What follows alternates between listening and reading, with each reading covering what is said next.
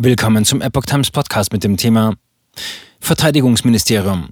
Russland meldet Einnahme von Melitopol und Zerstörung von 820 Militäreinrichtungen. Ein Artikel von Epoch Times vom 26. Februar 2022. Russland hat nach eigenen Angaben die Stadt Melitopol im Süden der Ukraine eingenommen.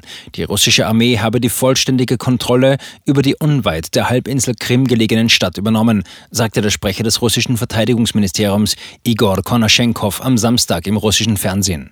Zudem habe Moskau in der Nacht ukrainische Militäreinrichtungen mit Marschflugkörpern unter Beschuss genommen.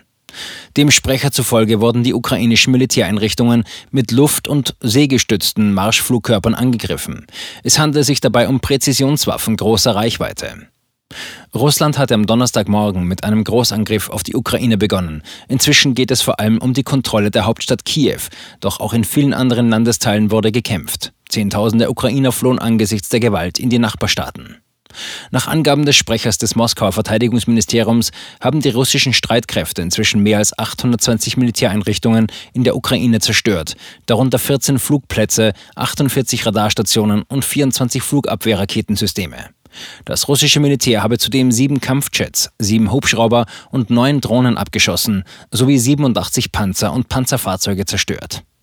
Zu den russischen Verlusten äußerte sich Konaschenkov nicht. Das ukrainische Verteidigungsministerium hatte zuvor verkündet, den russischen Streitkräften schweren Schaden zugefügt zu haben. Nach seinen Angaben wurden rund 2800 russische Soldaten getötet. Von unabhängiger Seite lassen sich die Zahlen schwer überprüfen.